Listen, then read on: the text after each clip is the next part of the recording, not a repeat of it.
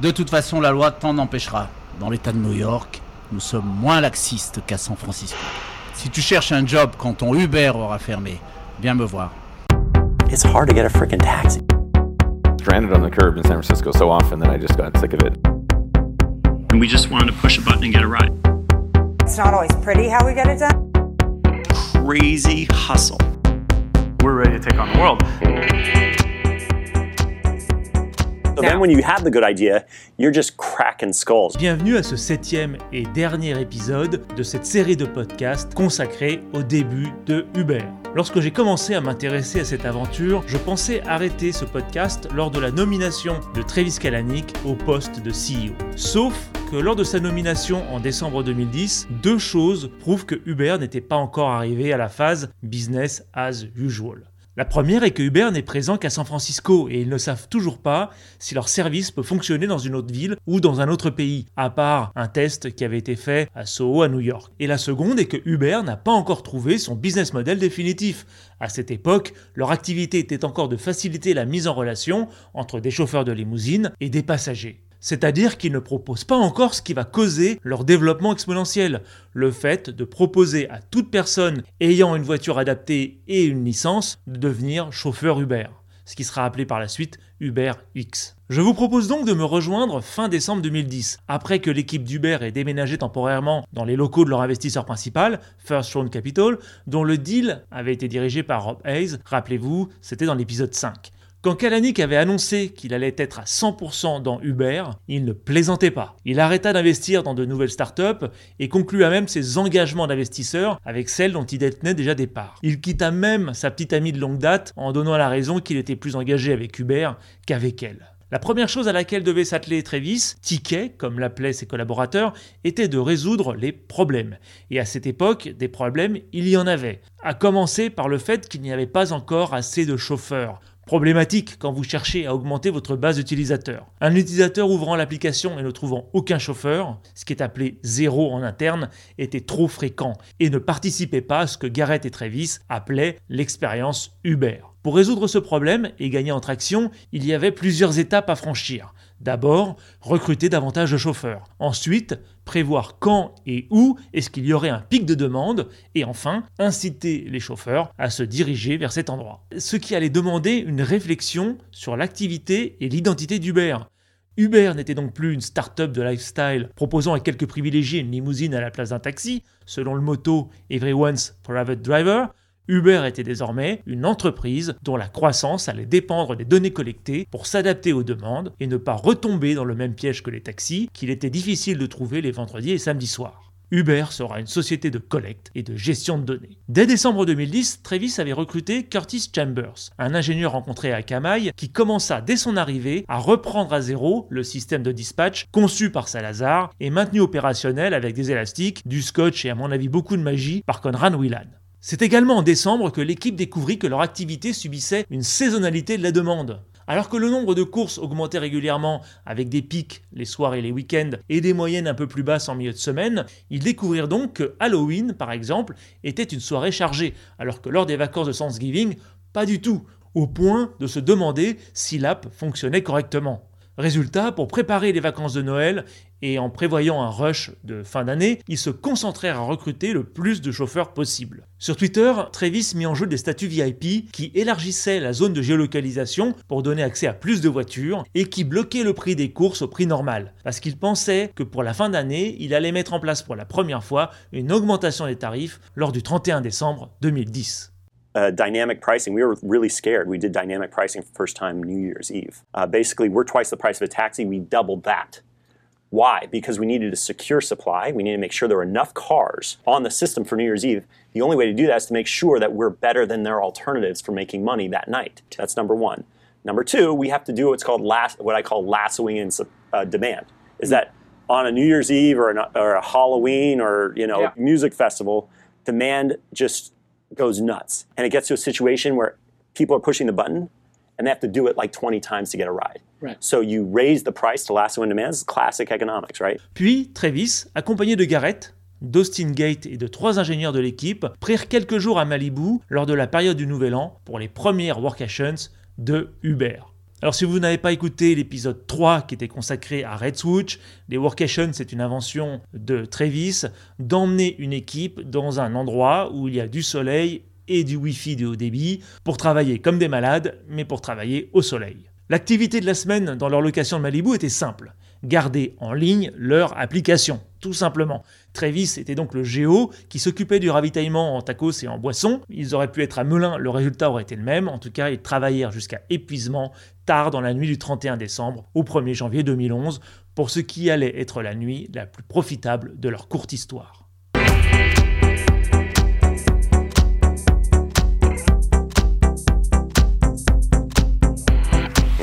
Lors de cette nuit, Travis eut un gros doute parce qu'il ignorait si Uber allait survivre à cette nuit.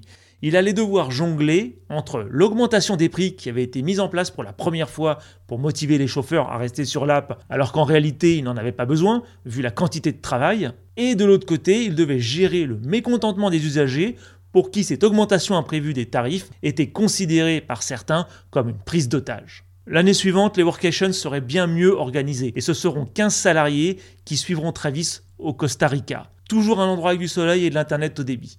À partir de 2013, ces workations deviendront un programme officiel auquel Travis se joindra de moins en moins. Pour y participer, les salariés proposent des concepts de projets sur lesquels ils aimeraient travailler pendant ces workations. Ticket, donc Travis sélectionne les projets et celui dont l'idée a été retenue devient team leader et responsable de l'organisation. C'est ensuite aux salariés volontaires de se mettre d'accord entre eux de la destination, sachant que chacun paye son billet. Napa et l'Amérique du Sud deviendront rapidement au fil des années des destinations populaires. En 2013, deux équipes partiront en workation. Pour le nouvel an 2014-2015, ce seront 40 équipes qui partiront fêter le nouvel an et travailler dans 23 fuseaux horaires différents.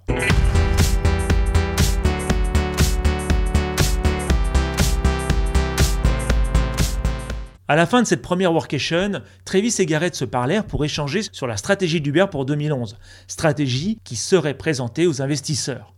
L'idée était simple, conquérir le reste du pays, ce qui signifie qu'il était temps de réfléchir à un nouveau round de levée de fonds, plus ambitieuse que la première, un round en série A. Évidemment, le premier nom auquel ils pensèrent fut bien sûr celui qui avait essayé d'investir dans toutes les apps de transport qui avaient précédé Uber, celui qui leur avait dit qu'il était intéressé de participer à une levée en série A, justement, Bill Gurley de Benchmark Capital.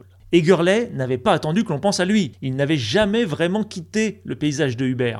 À l'automne 2010, par exemple, il était allé faire du vélo avec Chris Saka pour parler d'Uber. Puis il avait passé une soirée au bar de l'hôtel W avec Travis pour parler d'un deal éventuel. C'était clair que Bill Gurley avait identifié Uber comme une opportunité à ne pas manquer après ses déceptions avec Taxi Magic et Cabulus. Il savait, avant que Kalanick et Camp n'arrivent avec leur idée, que le secteur des taxis devait être modernisé, pour ne pas dire disrupté. Et maintenant que Uber était officiellement autorisé à opérer en Californie, que miam que miam, cette entreprise devenait pour lui beaucoup plus intéressante que tous les projets précédents. Il y a une histoire que Bill aime bien raconter. Et cette histoire concerne le jour où Travis devenait venir le voir, lui et son associé Matt Coller. Et oui, le même Matt Coller qui en juin 2017 confrontera Kalanick en lui laissant le choix entre être attaqué pour fraude par les investisseurs ou démissionner. Je vous laisse deviner quelle option il va choisir à ce moment-là, sachant que de toute façon, il va démissionner et se faire attaquer pour fraude. Bref, revenons en 2011 avec les deux partenaires qui attendaient Travis. Et Travis était en retard.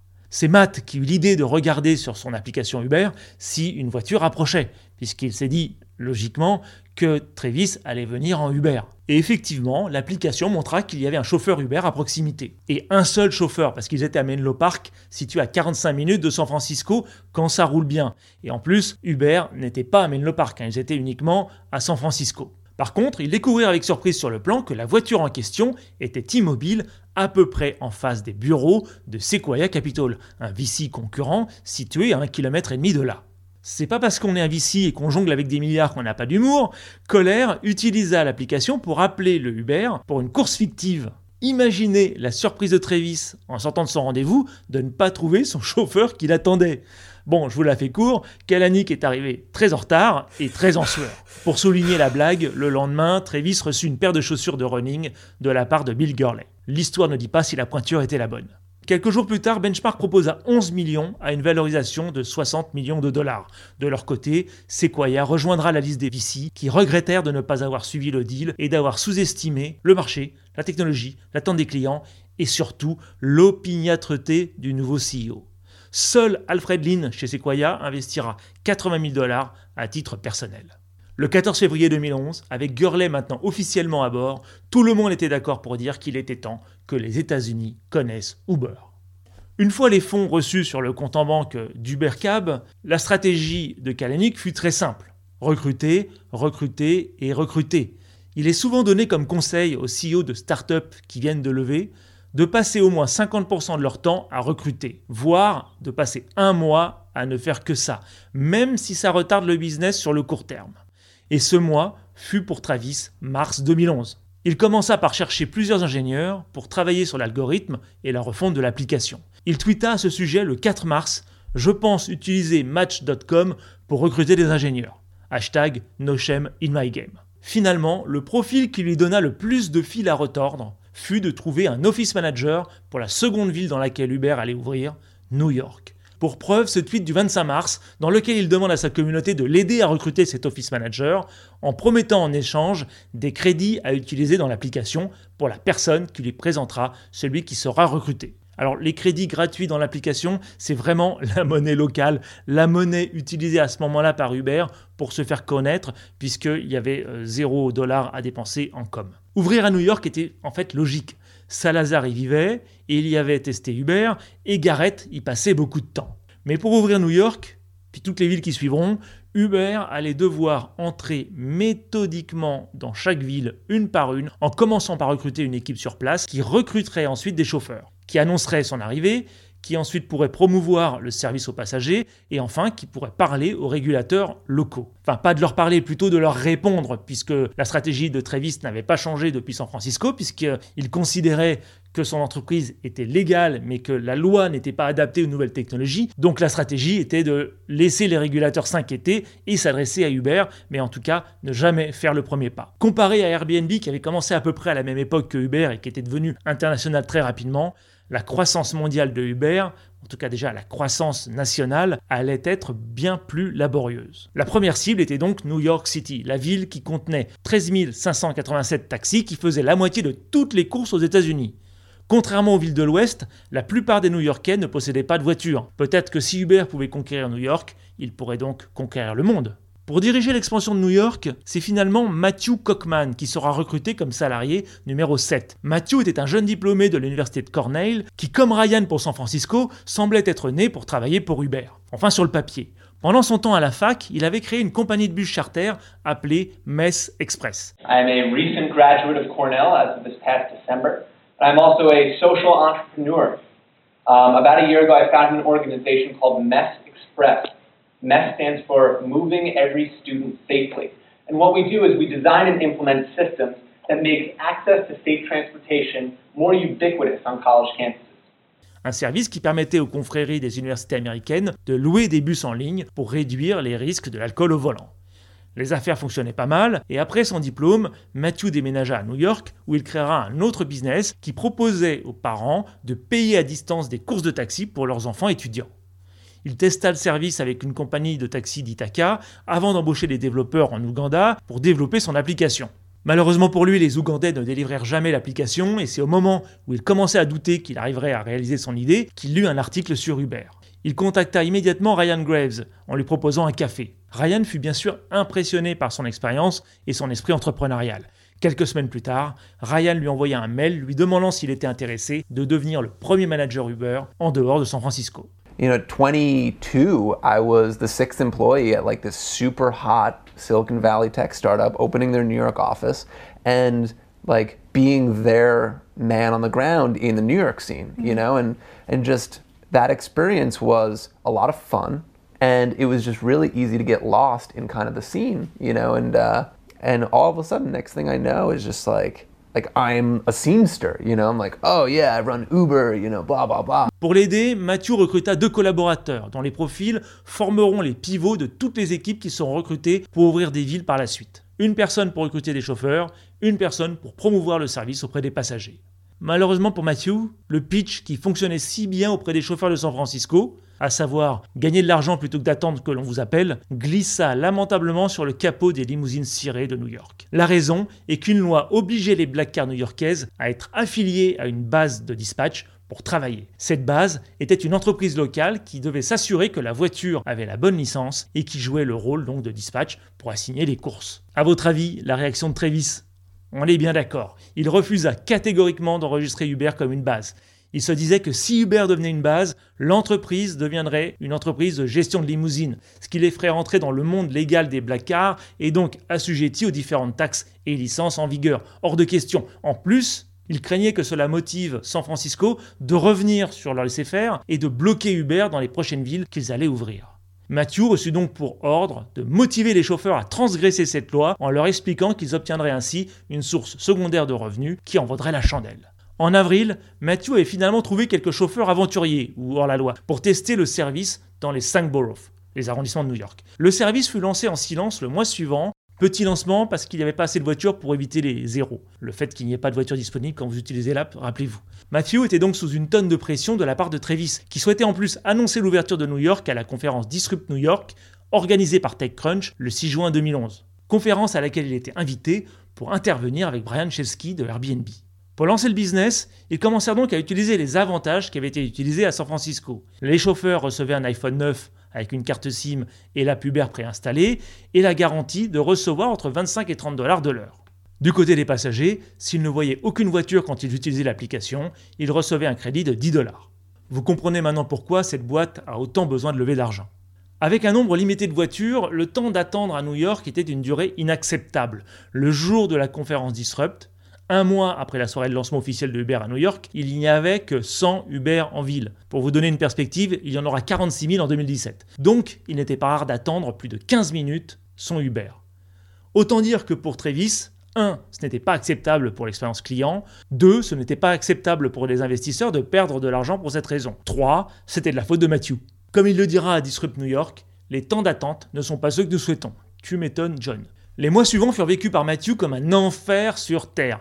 Et les conseils qu'il recevait de Ticket, Travis, étaient You've got to hustle more. Et les conseils qu'il recevait de Ryan, You've got to grind, que l'on pourrait traduire en français par une expression élégante et imagée de se sortir les doigts de quelque part.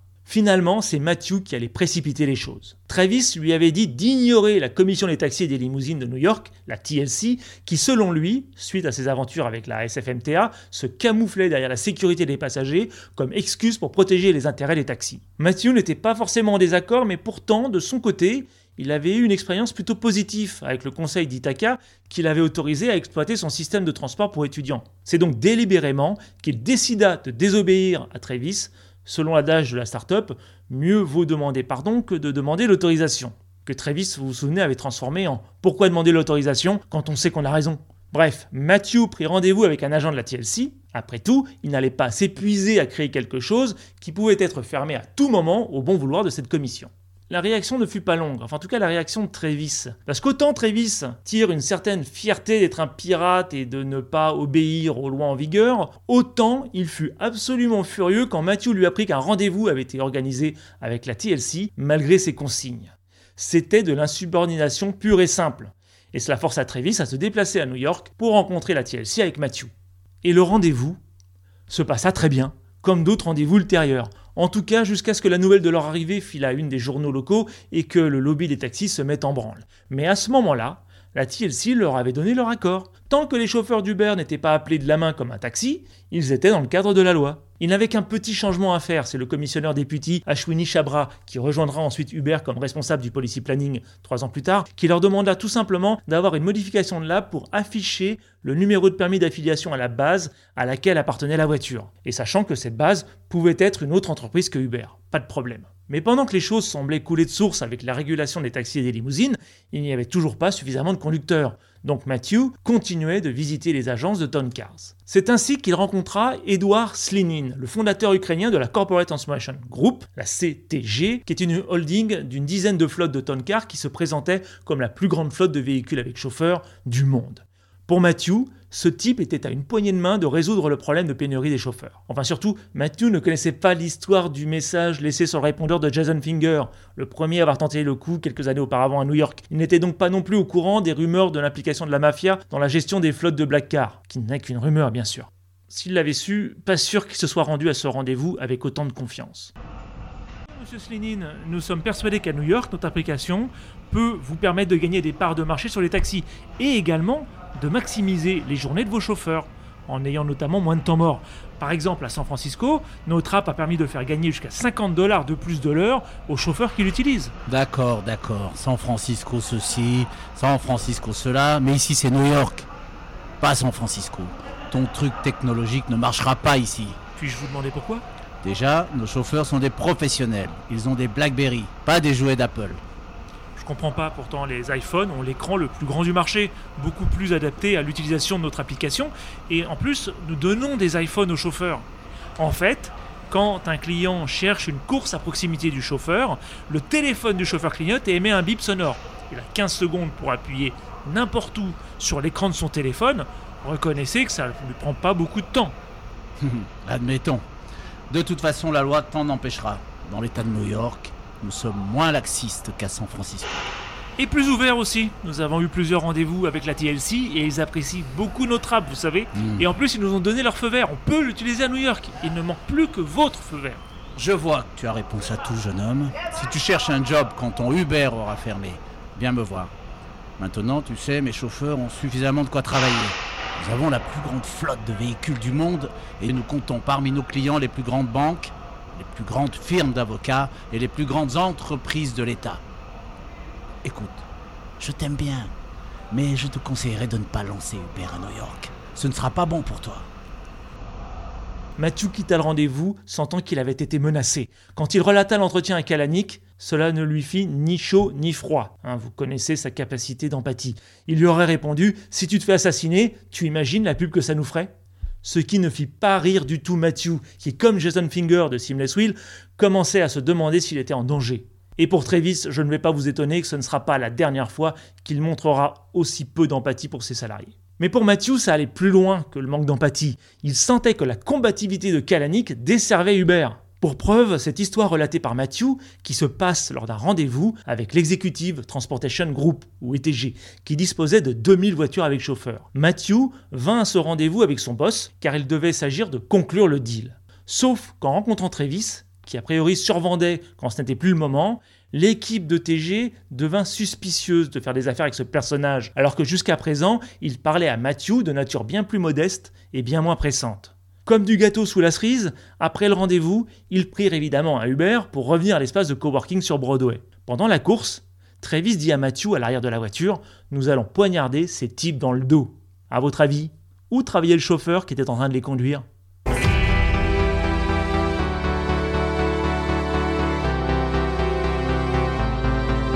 Résumé de la situation. L'alliance de Uber avec les grandes flottes de taxis était destinée à échouer. Et effectivement, Uber allait les trahir en 2013 quand Travis vivra très mal l'arrivée de son concurrent Lyft et que pour s'adapter, il proposera à tout conducteur ayant une voiture et une licence appropriée de conduire pour eux, faisant ainsi connaître la giga économie au grand public. Lyft, c'était une entreprise qui avait commencé dans le covoiturage avant de proposer à des chauffeurs de conduire des passagers avec leur voiture personnelle, en utilisant une signalétique un peu originale et reconnaissable, une moustache qui était collée à l'avant des voitures. Et là où Uber utilisait des voitures haut de gamme pour conduire des gens qui montaient à l'arrière, monter dans un lift était beaucoup plus terre à terre. C'était vraiment une autre expérience. Vous vous asseyez devant avec le chauffeur et en fait très souvent vous alliez dans la même direction que le chauffeur qui vous proposait de monter avec lui. Si pour l'équipe de Lyft, il était clair qu'il comblait un marché qui n'était pas servi par Uber, Travis ne le prit pas à la plaisanterie. Il avait appris sa leçon après avoir vu Napster prendre le marché que Skyr avait créé et cette fois-ci réagit très vite en transformant son service de chauffeur de limousine et de black car en Uber Black et en proposant un service moins cher de chauffeur non professionnel appelé Uber X. Et puis finalement, quelques mois plus tard, il lancera temporairement Uber Pop. Mais pour en revenir à 2011, les relations entre Matthew et Travis continuaient à se détériorer.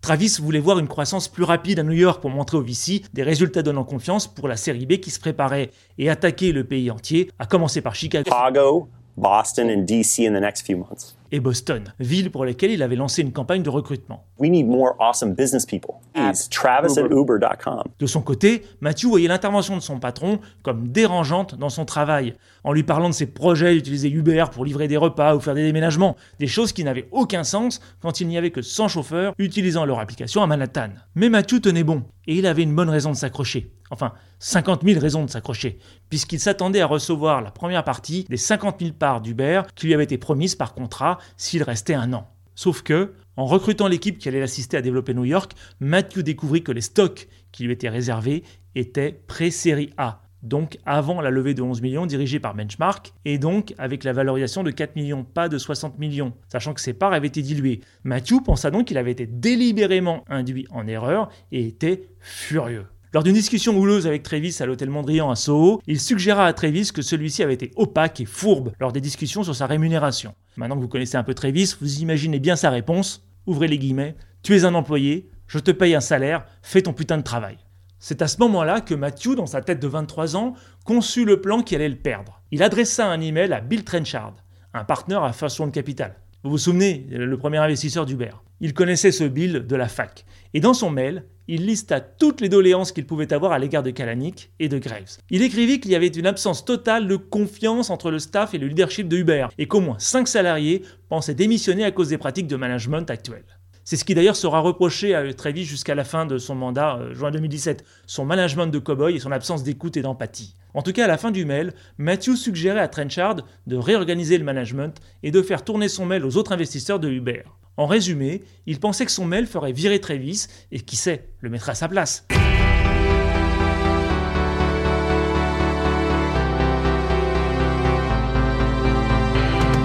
Sauf qu'évidemment, Travis n'était pas virable. Et pour preuve, même en 2017, avec toutes les affaires qui vont poursuivre euh, Kalanick, et même son altercation avec euh, Kamel Fazil, vous savez, le chauffeur Uber, avec lequel il va s'engueuler.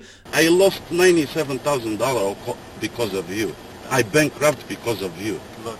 Yes, Oh. yes, yes. You know what? You keep changing every day. What have You I... keep- you keep hold on a changing second. day. What have I changed about black? Huh? What you changed? the whole business. What? What? You dropped the prices. On on black. Yes, you did. We started with twenty dollars. Bullshit. We started with twenty dollars. You know what? How much is the mile now? Two seventy-five. You know what? What? Some people don't like to take responsibility for I their take own responsibility. They blame everything But in their life on somebody an email else. for town card? Good luck.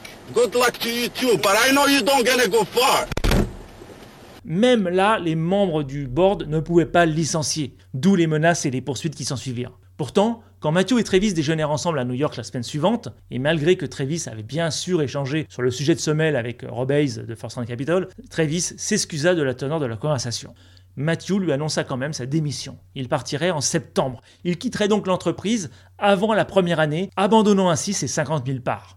Alors on peut traiter Matthew de loser, de délateur ou de lâche, mais quand on abandonne 50 000 parts d'une boîte en croissance, il devait vraiment être au bout du bout. Surtout qu'en plus, après avoir lâché ces 50 000 parts qui vaudront plus de 100 millions de dollars, la suite de sa carrière ne sera pas très brillante. Il passera de freelance à start-upper avec une app de transport qui fera faillite. I didn't really realize what was going wrong or where ego was like running rampant until after I decided to leave Uber because it just wasn't fulfilling for me. You know, I left and, and then I was like, you know, in a deep depression after I left just because I was like, what am I doing with my life? You know, like I wasn't happy at Uber and now I don't have anything and I'm like, what do I do? And then a couple of my friends from childhood, you know, like long, long time friends, uh, he was like, yeah, I mean, honestly, dude, when you were at Uber, you were kind of an asshole. And I was like, whoa. Et sur son profil LinkedIn, il écrivit simplement être à l'origine du playbook d'Uber qu'il dit être toujours utilisé par Uber pour son expansion ville par ville.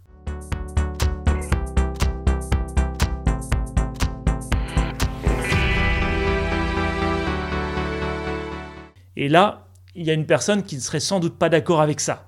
Austin Gate. Si vous vous souvenez d'Austin, dont j'ai parlé dans l'épisode 5, qui avait été recruté en 2010 comme stagiaire marketing, après avoir été refusé pour un job dans un coffee shop. Le départ de Matthew correspond à la prise de conscience de Austin qu'elle pouvait contribuer à l'aventure comme tout le reste de l'équipe.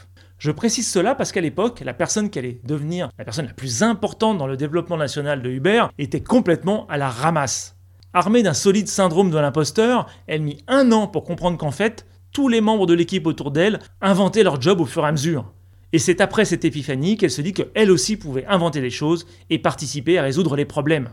Et sa chance lui fut donnée de nouveau par Ryan, qui lui donna le job de responsable des opérations liées aux conducteurs. Son job était de trouver de nouveaux chauffeurs, de négocier avec les anciens chauffeurs le passage d'une rémunération horaire à une rémunération au pourcentage, et de redesigner l'interface pour faciliter l'inscription des conducteurs et le process de la rémunération. Cette dernière responsabilité fut dévolue par la suite à Ryan McKillen, qui sera embauché à ce sujet. Austin put enfin se concentrer à 100% sur la croissance du nombre de chauffeurs et de leur formation à l'utilisation de l'app. Elle apporta également plusieurs changements à cette formation, comme par exemple de s'assurer que les chauffeurs connaissent la ville et ne fassent pas aveuglément confiance à l'application de guidage qui pouvait euh, conseiller les chauffeurs à prendre des sens interdits ou qui pouvait arrêter au milieu d'une course ou évidemment dans un tunnel. Pour cela, elle demanda à un chauffeur de taxi de lui fournir les questions à l'examen pour devenir taxi et l'adapta pour le faire passer au chauffeur qui commençait à venir d'eux-mêmes au bureau d'Uber grâce au bouche à oreille. Elle remplaça certaines questions pour l'adapter aux préoccupations des chauffeurs Uber, comme par exemple, plutôt que de leur demander où était la prison, elle leur demandait où était le Ritz Carton. Quand en juillet 2011, Travis sélectionna Seattle comme la troisième ville à recevoir Uber, parce qu'il y avait Amazon et que la scène startup s'y développait à grand train, il envoya Ryan et elle pour ouvrir le nouveau bureau et recruter l'équipe de lancement. Ça l'arrangeait moyen parce qu'elle venait de signer un bail pour un appart à San Francisco. Pendant un an et demi, elle n'y dormit presque jamais puisqu'elle allait passer de ville en ville au fur et à mesure des ouvertures. Le fait que Uber mélangeait le digital avec la vraie vie explique qu'il ne suffisait pas de rajouter un serveur de façon linéaire en fonction de l'accroissement du trafic, comme le fait un réseau social lambda. Il ne fallait pas seulement des serveurs, mais aussi une équipe pour préparer et ouvrir chaque ville une par une. Parce que Uber, ce sont d'abord des chauffeurs dans des voitures qui roulent et qui prennent à leur bord des passagers qui vont quelque part. Ajoutez-y les syndicats de taxi qui étaient de plus en plus rapides à se manifester et à manifester, vous voyez le topo. L'approche de Ryan et Austin pour ouvrir Seattle fut la même qu'à New York, mais cette fois-ci, ils suivirent les opérations de plus près et de A à Z. Ils commencèrent par louer une chambre d'hôtel et commencèrent à recruter. Une fois les recrutements terminés, les activités étaient partagées entre Ryan et Austin. De son côté, Ryan démarrait l'activité avec le général manager de la ville et le responsable des opérations, tandis que Austin formait le community manager slash com slash marketing et assistait à écrire un article super mignon sur la ville où ils étaient, commençant souvent par Nous sommes super pumped d'être à X ou Y, avant d'aller distribuer des flyers au centre des congrès et d'identifier les influenceurs de la ville pour leur donner des avantages, lancer des campagnes de marketing avec des réductions et des crédits de course. Au bout de la troisième ville, donc Seattle, il était devenu évident que les étapes pour ouvrir une ville étaient toujours les mêmes. C'est ainsi que le Playbook fut une œuvre collective initiée par Austin Gate qui notait toutes les informations qui lui arrivaient, pour documenter, ne rien oublier et ne pas se faire surprendre si on lui posait une question. Donc elle notait tout. C'est ainsi que sur Google Docs prit forme petit à petit ce qui allait s'appeler le Playbook et qui va donner la marche à suivre étape par étape pour ouvrir une ville. En résumé, c'est le plan pour monter votre meuble Ikea. D'après les recherches et les informations que l'on m'a confiées, il y a au moins 7 étapes à ce guide. J'ai bien sûr renommé les étapes. One. Première étape, entrer sur le marché comme un éléphant dans un magasin de porcelaine. Le marché des taxis et des limousines étant bien documenté, il n'est pas compliqué de trouver des chiffres pour savoir à quel marché on s'adresse. Par contre, comme Travis va vite se rendre compte à partir de 2011 sur San Francisco, la taille du marché n'est pas représentative du marché d'Uber, car le fait de simplifier l'accès permet à des clients qui n'utilisaient pas les taxis d'utiliser Uber, ou de permettre à ceux qui utilisaient les taxis de temps en temps de se mettre à utiliser Uber régulièrement. Ce qui veut dire que un marché du taxi qui est égal à 100 peut signifier pour Uber un marché de 2, 3, 4 ou 500. Ensuite, quand Uber entre sur un marché, c'est bien sûr sans demander la permission de la part des régulateurs. Je vous rappelle la stratégie d'Uber, on tire d'abord et on négocie après. Parce que de toute façon, à chaque fois que la législation s'en mêle, et elle s'en mêle toujours, Uber proclame que les lois en place ne concernent pas son business model, qu'il ne dérange aucune loi, uniquement des habitudes. Et dès le départ, plusieurs villes, puis plusieurs pays tenteront de ralentir l'expansion d'Uber. En vain, au point où Washington DC, l'une des premières villes où s'implantera Uber, proposera en 2011 une taxe de prise en charge de 15 dollars, avant de proposer en 2012 une loi spécifiant que les véhicules utilisés par Uber doivent être plus récentes que 2009 et que les chauffeurs doivent appartenir à une flotte d'au moins 20 véhicules. C'est vraiment de la taxe euh, taillée sur mesure pour Uber. Ensuite, l'étape 2, c'est de rassembler une équipe ayant une expérience de la vente et de la com. Dès l'ouverture de New York, l'équipe de lancement d'une ville avait déjà été identifiée. Il s'agira d'une équipe de trois personnes qui rassemblera les trois profils dont parlera Rei Yanamoto, le Chief Creative Officer de Aka, lors d'une conférence à South by Southwest en 2012. You can't pursue brilliance and comfort at the same time. If you want to kind of chill out and relax and have have it easy, that's not going to get you a good piece of work. When you're working on something and if it makes you nervous, it's not a bad sign, it's actually a good thing. If your idea doesn't make you sweat, you aren't doing it right. Parmi ces trois personnes, vous trouvez d'abord le hustler.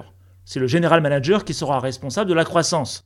Il dispose d'un esprit entrepreneurial, il est bagarreur, agressif dans les négociations qu'il aura à mener avec les officiels. En résumé, la personne idéale disposera d'une réussite commerciale avérée et, si possible, d'une expérience réussie dans les transports urbains. Bref, un autre Ryan. La deuxième personne est le hacker. Il s'agit du commercial responsable du développement de la traction conducteur, c'est-à-dire celui qui allait enrôler les conducteurs et s'assurer qu'il y ait suffisamment de voitures disponibles quand un usager utilisait l'application Uber. Le hacker est un profil plutôt analytique, comme un consultant en management ou un banquier. Et enfin, la troisième personne, surnommée par Rei Inamoto, le hipster. Un profil plus créatif avec un background en marketing et en communication pour stimuler le téléchargement de l'application par les passagers potentiels, créer une communauté et proposer des actions de com surprenantes. Si pour les premières villes dans lesquelles Uber s'implantera, ce seront Austin et Ryan qui recruteront et formeront les équipes une par une, à partir de janvier 2012, Austin en sera la seule responsable et prendra le poste de Head of Global Expansion and Head of Process. 3. Nous arrivons ensuite à l'étape 3, inciter une attente chez les habitants de la ville visée via une campagne de pub. Il s'agit sans doute de la partie du playbook la plus créative, car l'objectif de cette étape est simple, créer de l'impatience, et si possible pour 0 dollar. Il s'agit pour cela d'utiliser tous les moyens de communication à disposition, donc de nouveau en commençant par ceux qui sont à 0 dollar. Donc ça peut être une petite campagne d'affichage, accompagnée de la publication d'un article sur le blog détaillant les raisons pour lesquelles cette ville a été choisie pour être la nouvelle ville de Uber. Cette ligne sera ensuite éditée et complétée parce qu'ils s'apercevront lors des premiers tests qu'il vaut mieux commencer cet article avec des témoignages d'habitants de la ville. On veut du personnalisé, c'est peut-être pour ça que ce n'est pas Travis qui s'en occupe. Dans la liste, vous trouvez également le fait d'ouvrir un compte Twitter pour la ville et d'en donner la responsabilité community manager de la ville concernée. 4. La quatrième étape est le préenregistrement des utilisateurs. C'est la suite logique de l'étape précédente et elle se réalise en identifiant des stars et des influenceurs locaux et en leur offrant des crédits de course avant de les convier à une soirée de lancement. L'idée est d'utiliser l'image de ces stars locales et ces influenceurs pour toucher leur communauté. Prenons par exemple Edward Norton qui sera entre guillemets le premier passager d'Uber à Los Angeles. Quand Uber s'est installé avec peine à Calgary, la ville natale de Garrett, l'entreprise a recruté le philanthrope William Brett Wilson, qui proposait de conduire lui-même les clients si ses clients faisaient une donation de 5 dollars à une œuvre de charité locale. Localement, ces initiatives sont renforcées par des petits coups de pub comme de livrer des chiots ou des glaces, ou comme a tenté de le faire euh, l'équipe d'Uber Lyon, demander à des mannequins de devenir Uber pendant une journée en étant en partenariat avec le site de e-commerce Avion de chasse. There is a trend in society, which I would say is a trend towards an on-demand lifestyle. There's a lot of things I want on demand, a lot of things. Some of those things you can't talk about. Can't talk about. Some of those things are best left to Craigslist. Fair enough. Okay. Fair enough. Vous vous doutez bien, la campagne a été annulée au dernier moment, mais on a quand même bien parlé d'Uber à ce moment-là. 5. L'étape 5, c'est recruter les conducteurs agressivement. Les chauffeurs sont bien sûr le nerf de la guerre. Et avant de disposer du chiffre d'affaires réalisé par des chauffeurs qui en parlent à leurs amis chauffeurs, et donc que commence le bouche à oreille, les débuts dans les villes sont toujours laborieux. Les chauffeurs étaient identifiés grâce à Yelp avant d'être contactés par téléphone. Ils pouvaient être aussi démarchés directement devant les grands hôtels ou dans la file d'attente des aéroports. En tout cas, ils ont vite appris que les patrons des flottes devaient être contactés en dernier, voire pas du tout. En plus des iPhones qui étaient donnés, en échange d'une caution quand même, ils se sont mis à offrir aux chauffeurs une prime de 1000 dollars à la signature et d'un bonus de cooptation s'ils parvenaient à inscrire un de leurs amis chauffeurs. Puis, pour ceux qui n'avaient pas de véhicule, ils créèrent le programme Uber Exchange Leasing, qui permettait même à ceux ayant un score de crédit bas d'acquérir une voiture. Inutile de préciser que ceux qui ont utilisé ce programme l'ont payé très cher, au propre et au figuré. Uber étant un peu trop optimiste avec le montant des rémunérations des chauffeurs. 6. Étape 6, ouvrir en fanfare avec une soirée. Il s'agissait d'organiser une soirée de lancement avec les influenceurs et les chauffeurs, avec la présence de Travis et parfois même de Garrett. First, I just want to say thank you to all the riders. That's everybody in this room. Like, round of applause. This is awesome, guys. We're killing it, and and there's a lot of rides happening in San Francisco. The, the second the second thank you goes out to some somebody we all know who they are, but I don't think we actually know them. like Uber would not be where it is today if it weren't for a very special entity. So I'm going to give a really big thank you to the SFMTA for making us, for really allowing us to bring a great service to a city that really needs it. C'est lors de cette soirée d'ailleurs que Kalanick montrait le mode God View qui permet de suivre sur une carte toutes les courses en train d'être faites ainsi que les noms des clients et des chauffeurs. Très pratique pour suivre une célébrité ou son ex. 7. Et enfin, la septième et dernière étape, enfin pour faire court, obtenir de l'influence politique pour maintenir sa situation dans la ville. Cela va commencer avec Bradley Tusk en 2011 à New York, je vous en parlerai dans une minute, mais année après année, les dépenses en lobbying vont atteindre des sommes incroyables. Et les efforts d'Uber vont se porter sur la modernisation des lois existantes et sur l'encouragement des agents fédéraux à utiliser les services Uber pour se déplacer. Uber va dépenser par exemple 3,3 millions entre 2013 et 2016 entre les villes d'Albany, capitale de l'État de New York, et la ville de New York City, pour baisser le montant des assurances qu'ils devaient fournir aux conducteurs utilisant leur application. En Californie, ce seront 1 million qui seront dépensés pour freiner la requalification des conducteurs Uber en salariés. À partir de l'été 2011, le playbook ira plus loin que d'être le guide Michelin du lancement de nouvelles villes. Il sera utilisé pour réduire le plus possible le temps nécessaire à ouvrir une nouvelle ville. L'objectif donné par Travis était ambitieux, mais réalisable et même réalisé depuis ouvrir une ville en 48 heures, quand il leur fallait alors, à l'époque où je vous parle, donc 2011, 3 semaines. C'est la raison pour laquelle sera recrutée en juin 2011 une nouvelle recrue d'origine indienne, Deval Delivala, qui sera chargée d'assister Austin dans l'établissement des process Uber, ce qui permettra ensuite à Austin d'être beaucoup plus mobile et de pouvoir se déplacer pour ouvrir chaque ville. C'est ainsi qu'en juillet, Austin passa plusieurs semaines à Seattle en laissant Ryan et Travis s'occuper du lancement de Chicago, le quatrième marché d'Uber et le deuxième plus gros marché américain. Ce fut elle, par contre, qui sera l'unique responsable du lancement de Boston, qui sera la cinquième ville. Pour une entreprise qui a mis trois ans à se constituer, les choses allaient désormais à un rythme effréné.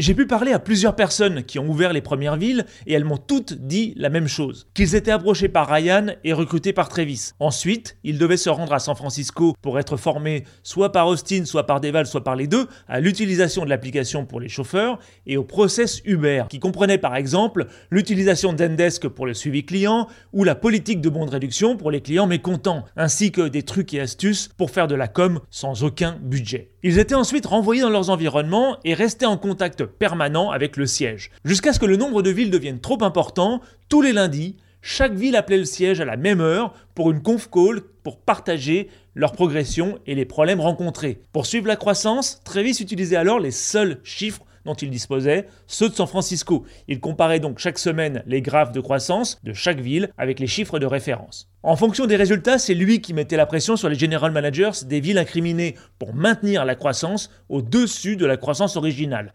Il avait besoin de traction, il avait besoin de données, il avait besoin d'être en position de force pour le prochain round. Et vous imaginez bien que si vous étiez recadré par Travis, Ryan n'était pas très loin derrière pour vous reprocher de ne pas avoir recruté suffisamment de chauffeurs. Le 20 septembre 2011, au lendemain du lancement de Boston, Austin reçut un appel de Ryan. Matthew, le général manager de New York, venait de partir. Bon, ça c'était prévu. Mais avec lui, plusieurs membres de son équipe, c'est qu'il était beaucoup moins. En plus, la TLC, la commission des taxis et limousines de New York, jusque-là bienveillante envers Uber, commençait à se poser des questions sous la pression des chauffeurs de taxi et des officiels qui menaçaient Uber d'un autre seize indésiste. Et par-dessus le marché, les flottes de chauffeurs de limousines et de black car demandaient un minimum de 50 dollars de l'heure pour autoriser leurs chauffeurs à utiliser l'application. Avant de se faire poignarder dans le dos, autant en profiter. Austin prit donc le premier train pour New York et laissa Deval à San Francisco pour maintenir le lien avec les villes déjà ouvertes. Fatigué des hôtels, Austin prit un Airbnb pour quelques jours le temps de résoudre le problème. En fait, elle restera à New York 5 mois. Dès le premier jour, Austin s'aperçut du travail qu'il restait à faire. Alors que Uber avait été lancé il y a 4 mois et qu'elle avait pris un appartement à Brooklyn juste à côté des nouveaux bureaux d'Uber, eh bien, elle devait quand même prendre le taxi car il n'y avait pas assez de chauffeurs disponibles. Tout le monde sur le pont Travis aussi passa pas mal de temps à New York, et Garrett aussi participa puisqu'il vivait à mi-temps à New York. La première étape fut donc de parler à la TLC. De nouveau, c'est à ce moment-là que Ticket recruta son premier lobbyiste. J'en ai parlé rapidement tout à l'heure, Bradley Tusk, un ancien conseiller de campagne du maire de New York. qui était à l'époque Michael Bloomberg. C'est Travis qui se déplaça à son bureau pour lui demander de l'aide. Et quand Travis lui demanda à combien était son retainer, Tusk lui répondit 25 000 dollars par mois. Alors Travis tenta l'humour en disant que c'était un bon business et il proposa à l'avocat de l'equity. Tusk accepta et reçut exactement 50 000 parts de Uber. Sans aucun doute les parts qui ont été laissées par Matthew Cockman. Ce qui fera de ce contrat le plus lucratif de l'histoire du lobbying. C'est une fois que Tusk était à bord que Travis commença à rencontrer régulièrement Ashwini Chabra et son patron Davod Yaski, le chairman de la TLC. Il se trouve que finalement, la ville voyait vraiment Uber d'un bon oeil, surtout après que les taxis aient refusé, comme partout dans le monde, d'utiliser le paiement par carte bancaire, malgré la pression de la mairie. Quelque temps plus tard, quand Travis aura un service de com digne de ce nom pour l'aider à brosser l'ego des autres dans le sens du poil, ça n'a pas dû être facile, il dira au Wall Street Journal que cet accord en dit beaucoup sur la ville de New York. Il dira même que la ville voulait vraiment embrasser l'innovation grâce au maire de l'époque, donc Michael Bloomberg, qui était toujours là quand on parlait de technologie disruptant une industrie. Oui, oui, et après, ce Michael Bloomberg est même devenu l'avocat de Trump. En attendant, les officiels demandaient à Uber de jouer le jeu. Jouer le jeu signifiant s'enregistrer comme une base. Vous vous souvenez, c'est le point sur lequel Travis avait dit non quand il les avait rencontrés avec Matthew. À ce moment-là, par contre, Travis était prêt à déclarer Uber comme une base. D'abord parce qu'il n'avait pas le choix, évidemment, et parce que finalement, ce n'était peut-être pas une si mauvaise idée, parce que ça pouvait débloquer New York et accélérer la croissance d'Uber dans la ville, et ça lui permettrait d'obtenir la valorisation la plus favorable pour la levée de fonds en cours. Selon le règlement de la TLC, toute personne ayant 10% ou plus des parts de l'entreprise qui demande à devenir une base dispatch doit donner ses empreintes digitales et signer la demande en personne. Ainsi, le samedi 19 octobre 2011, Garrett Camp, Travis Kalanick et Bill Gurley, dont le fonds possédait toujours plus de 10%, puisque nous étions à quelques jours du round B, se rendirent ensemble à la TLC pour faire leur demande et attendirent pendant une heure que ce soit leur tour. Signer comme étant une base n'était que la première étape de la reconfiguration des opérations de New York. La seconde étape fut de mettre en place ce que Travis avait vendu depuis juin 2011 à la conférence Disrupt, l'approche intelligente de la répartition des taxis selon la demande. C'est ce qu'ils appelèrent en interne la stratégie SOHO. Austin et l'équipe de New York divisèrent alors la ville en micro-villes, ce qui deviendra l'un des éléments clés du blitz mondial qui allait arriver. En utilisant les données collectées pendant les 7 mois d'activité, n'ayant pas assez de chauffeurs pour couvrir toute la ville et ne pouvant pas en ajouter de nouveaux rapidement, ils allaient diriger les chauffeurs vers les endroits les plus animés. Enfin, au début, les endroits où il y avait le plus de chances de trouver des gens prêts à payer des courses à 35 dollars, c'est-à-dire Wall Street, Upper East Side et Soho. En d'autres mots, en couvrant en priorité les zones où se situait le groupe social qu'il visait. Et ainsi, il comptait améliorer l'expérience utilisateur et démarrer un bouche à oreille positif qui était le premier moteur d'adoption de l'application. Je vous le rappelle, le budget pour la com à l'époque est de zéro. Et cette stratégie fut immédiatement gagnante. Les ingénieurs de Uber devinrent les adeptes de la surveillance avec ce qu'ils appellent en interne le God View dont je vous ai déjà parlé, qui permettait d'identifier les endroits ayant la plus forte demande et ainsi réduire les temps d'attente des passagers et des chauffeurs. Chauffeurs qui eux aussi commencèrent à parler de l'argent que Uber leur faisait gagner. Et en plus, comme je vous l'ai déjà dit, ils y étaient encouragés par une prime de cooptation. Et maintenant que Uber était une base, eh bien, plus personne ne demandait aux chauffeurs d'enfreindre la loi. Désormais, les chauffeurs indépendants pouvaient demander à Uber de les affilier pour recevoir leur lettre de base qui leur permettait ensuite de prendre une assurance obligatoire, FH1, avant de demander leur immatriculation auprès de la TLC. Pour Uber New York, la croissance commença vraiment. Pour info, l'été suivant, donc l'été 2012, New York était plus profitable que San Francisco. Mais revenons en septembre 2011 quand Travis commença à faire le tour des investisseurs pour la série B. Selon les chiffres qu'il montrait aux investisseurs, la situation globale de Uber était très prometteuse. 13 mois après son lancement, l'entreprise avait 9000 clients qui utilisaient l'app, avec certes 80% de ses clients à San Francisco, mais les autres villes croissaient rapidement et il prévoyait pour fin 2011 un run rate de 9 millions de dollars de courses pour 1,8 million de commissions. Si vous ne connaissez pas le folklore startup, le run rate, c'est la prévision de performance financière d'une entreprise si les ratios actuellement disponibles se maintiennent. Évidemment, ce chiffre a ses limites, puisqu'on n'est jamais à l'abri d'un accident, mais en attendant, il permet quand même d'avoir une vision claire de l'ascendance ou pas de la courbe de résultats. Et là, nous rentrons dans le domaine favori de Travis, qui est de rencontrer des investisseurs. Il vendait Uber comme le deal à ne pas rater, en leur présentant sa vision d'un Uber devenant une marque mondiale, comme UPS ou Coca-Cola, avec le potentiel d'introduire à terme un service de voiture moins cher. En fait, il réutilisait la technique de Musk à Tesla, cibler le haut du panier avec le roster, qui est l'équivalent des cars pour Uber, pour viser ensuite une cible intermédiaire avec un service moins cher qui sera développé par la suite. Tesla parlait de Model X, alors pourquoi pas un Uber X? Cette approche prometteuse ou cette promesse était censée expliquer la valorisation de 375 millions pré-monnaie que demandait Travis pour une série B ouverte à 39 millions de dollars et mettant en jeu 12% du capital. Alors de nouveau, une valorisation pré-monnaie, ça estime la valeur de l'entreprise avant que l'investissement demandé n'augmente la valeur de celle-ci. Parmi les investisseurs, Travis rencontrera Gary Cohn, grand ami et également grand donateur euh, de Barack Obama et surtout président de la Goldman Sachs, qui dira qu'il était bluffé par les graphiques présentés par Travis. Il persuadera son board d'investir 5 millions dans le deal en novembre, ce qui créera le premier lien entre la startup et cette banque.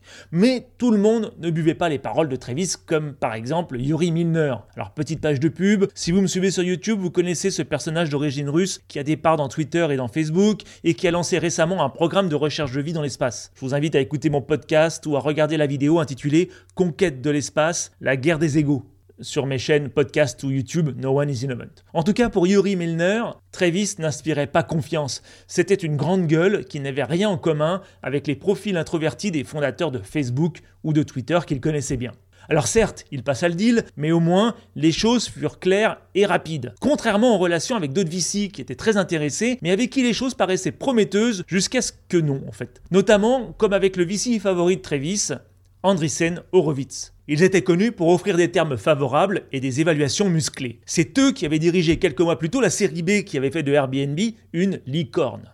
Alors de nouveau, pour les noobs, une licorne est une entreprise valorisée plus d'un milliard de dollars. Obtenir Andreessen Horowitz comme VC aura été une victoire personnelle pour Travis d'avoir une légende de la Silicon Valley à ses côtés et assurer de prochaines levées de fonds beaucoup plus faciles. Selon Kara Wisher, journaliste à Vanity Fair, Travis proposa à Andreessen une place au board en échange d'une valorisation à 375 millions. Quand Mark Andreessen lui-même invita Travis pour dîner et en parler, Travis pensa que c'était gagné, que Andreessen était à bord. En fait, Marc Andreessen lui dit être intéressé d'investir, mais pour une valorisation à 220 millions, pas 375. Les résultats n'étaient pas là pour justifier la valorisation que demandait Travis. Il rappellera d'ailleurs à Travis qu'il venait de diriger une série B de 113 millions avec une valorisation pré-monnaie de 1,2 milliard de dollars pour Airbnb en juillet. Mais Airbnb était devenu une entreprise mondiale en quelques mois, pas Uber. Et vu ce qui s'était passé avec San Francisco, la conquête internationale de Uber allait prendre plus de temps et demander de nombreuses batailles ville par ville. Donc, pour lui, Uber valait pré-monnaie 220 millions. Pas plus, pas moins. Et évidemment, Travis contre-enchérit, mais Andreessen ne bougea pas. À prendre ou à laisser. En lisant dans le détail la proposition d'Andreessen Horowitz, Travis lut qu'en prévoyance des recrutements à venir, l'investisseur souhaitait que le pourcentage de parts destiné aux nouveaux cadres et salariés soit augmenté réduisant ou diluant encore davantage le pourcentage détenu par les premiers investisseurs. Avec ces conditions, Travis se sentit floué. Et ça, depuis son aventure avec Ovitz du temps de Scour, c'était pour lui un deal breaker. Il voulait bien de l'argent, mais pas des conseils concernant le management ou la façon de rémunérer ses propres salariés. Un article de TechCrunch intitulé Menotté à Uber nous apprendra en 2016 que Travis allait verrouiller la vente des stock options données aux salariés en stipulant que tout salarié souhaitant vendre leurs options devait le faire dans les 90 jours avant de quitter l'entreprise, ou sinon elles étaient perdues, ce qui à partir de 2015 devenait trop cher pour les salariés. Prenons par exemple le cas d'un ingénieur de Uber. Ceci n'est qu'un exemple. Qui aurait reçu 0,5% de l'entreprise en 2011, quand Uber a levé 11 millions en série A à une valorisation de 60 millions? Ces 0,5% de l'époque, qui valaient 300 000 dollars alors, valent en 2018 lors de la valorisation de l'entreprise de 70 milliards de dollars, elles valent 350 millions de dollars. Bon, jusque-là, tout va bien. Sauf que arrivent les mauvaises nouvelles. D'abord, il y a une taxe de 40% pour les gains de court terme qui représente 139 880 000 dollars, plus 300 000 dollars, donc des options euh, à valeur de 2011 à exercer. Donc quitter Uber signifie que la personne doit trouver 300 000 dollars et qu'il doit faire un chèque de 140 millions aux impôts le 15 avril de l'année suivante. Et là, vous me dites, je ne vais pas pleurer sur son sort, il a qu'à faire un prêt à la banque. Sauf que depuis 2013, Uber a fait comme Snapchat, Dropbox et Airbnb et verrouillé la possibilité d'utiliser les stock options comme gage pour faire un prêt, sachant que Uber a aussi interdit la revente de ces stocks sur le second marché. Alors bien sûr, des salariés ont tenté de se regrouper pour trouver une façon de contourner la politique d'Uber. Le seul résultat qu'ils ont reçu, c'est de se voir menacés de conséquences, le conséquence étant entre guillemets. Donc en résumé, à moins que vous n'ayez déjà une fortune à disposition ou que vous vous moquez de l'argent, vous restez.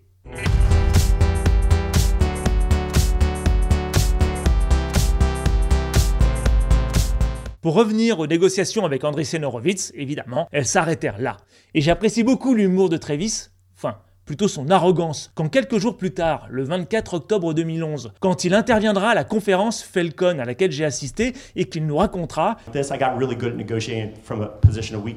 qu'il était le plus fort à négocier d'une position de faiblesse. Tu parles. En attendant, le deal était mort. À l'époque, il n'y avait pas de rancune de Travis envers Andreessen Horowitz. Enfin, pour l'instant, parce que les choses changeront vite quand en mai 2013, réalisant la magnitude de leur erreur avec Uber, Andreessen Horowitz dirigera la série B de 60 millions de Lyft.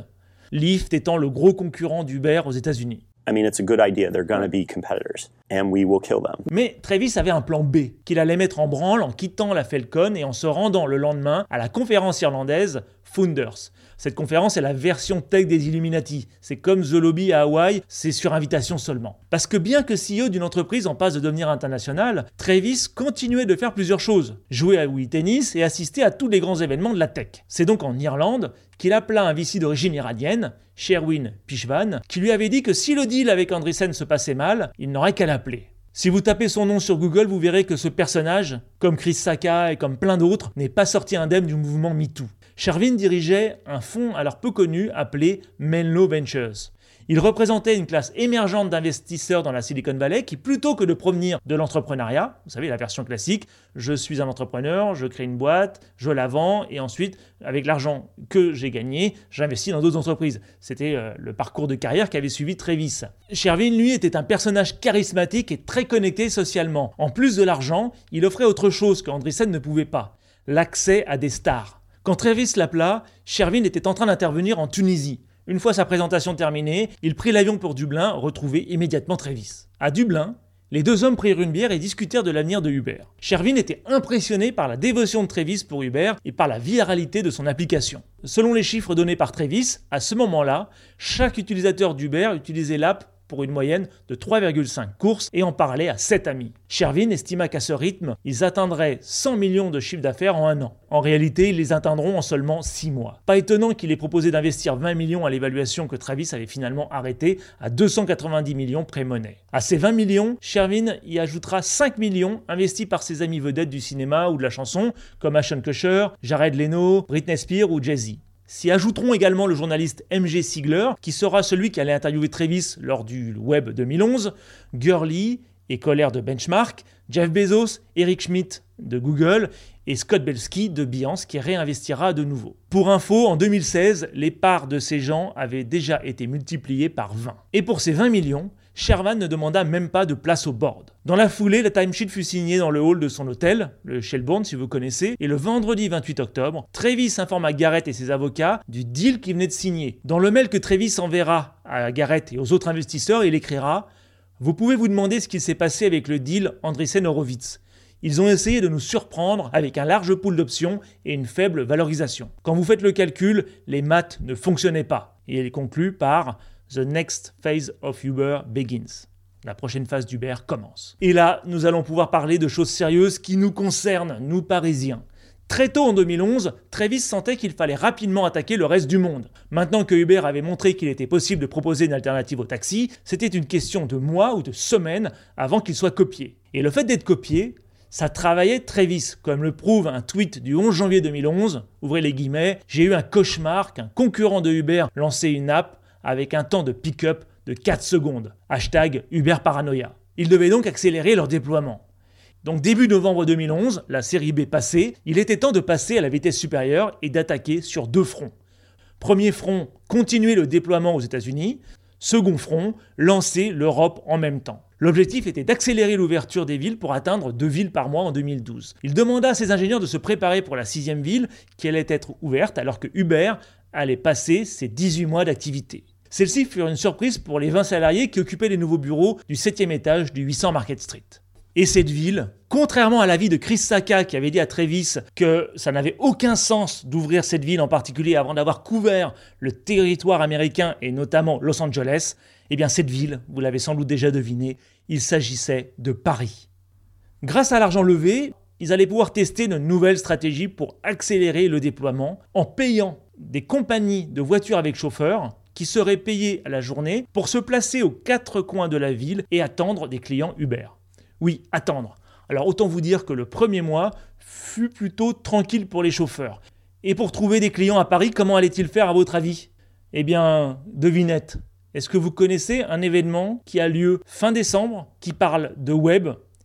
Vous avez deviné, Travis comptait utiliser le web 2011 organisé par Loïc Lemer, donc en décembre 2011, pour présenter le lancement d'Uber à Paris. S'il voulait donc éviter le loupé de juin 2011 à Disrupt New York, cela signifiait qu'il avait un mois un mois pour traduire l'app en français, trouver le système bancaire adapté qui puisse accepter les cartes de crédit et convertir les euros des clients en dollars pour pouvoir rapatrier les recettes, parce qu'en fait, au début, vous payez votre Uber en dollars, avant évidemment de recruter une équipe sur place. Concernant ce recrutement, Loïc Lemer lui donnera quelques noms et l'affaire sera réglée en quelques jours. Et c'est donc début décembre 2011, au Web 11, trois ans jour pour jour après que Garrett ait parlé de son idée d'application d'utiliser des limousines comme les taxis à Trévis, que Uber Paris fut lancé. Enfin, lancé la première fois parce que l'année suivante, l'équipe sera entièrement renouvelée et il y aura un second lancement, mais ça, c'est une autre histoire.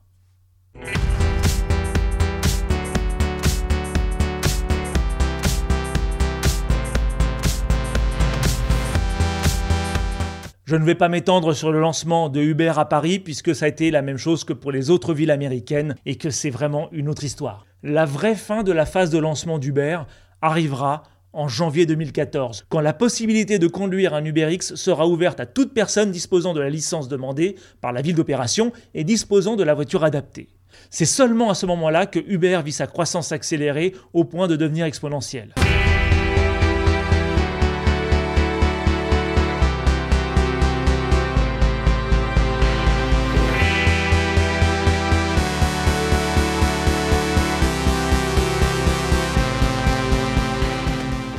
Il me reste à vous remercier d'être resté jusqu'ici et jusque-là. J'espère vous avoir intéressé à cette histoire et vous avoir donné les clés des débuts de cette start-up qui a commencé comme un projet en parallèle d'autres activités. Alors vous connaissez sûrement la suite. Pendant les 5 ans et demi qui vont suivre la fin de mon récit, Travis Kalanick va prouver année après année qu'il était prêt à tout pour assurer la croissance de son entreprise. Prêt à tout comme l'espionnage de ses utilisateurs dont l'app continuait à enregistrer leurs déplacements, la concurrence déloyale avec des managers d'Uber qui commandaient des chauffeurs Lyft pour leur faire perdre leur temps et les recruter, le machisme dénoncé par Susan Fowler qui fera la une du Times pour avoir brisé la loi du silence régnant dans l'entreprise, les valeurs d'entreprise survalorisant la performance dans laquelle tous les moyens sont bons, la menace de journalistes comme Sarah Lancy dont les poubelles furent fouillées par des détectives payés par Uber, ou encore la perversion de la technologie avec les programmes Greyball, destinés à bloquer les forces de l'ordre d'avoir accès à l'application, et Replay, utilisé à bloquer les ordinateurs de n'importe quel bureau d'Uber dans le monde, menacés de saisie par les autorités.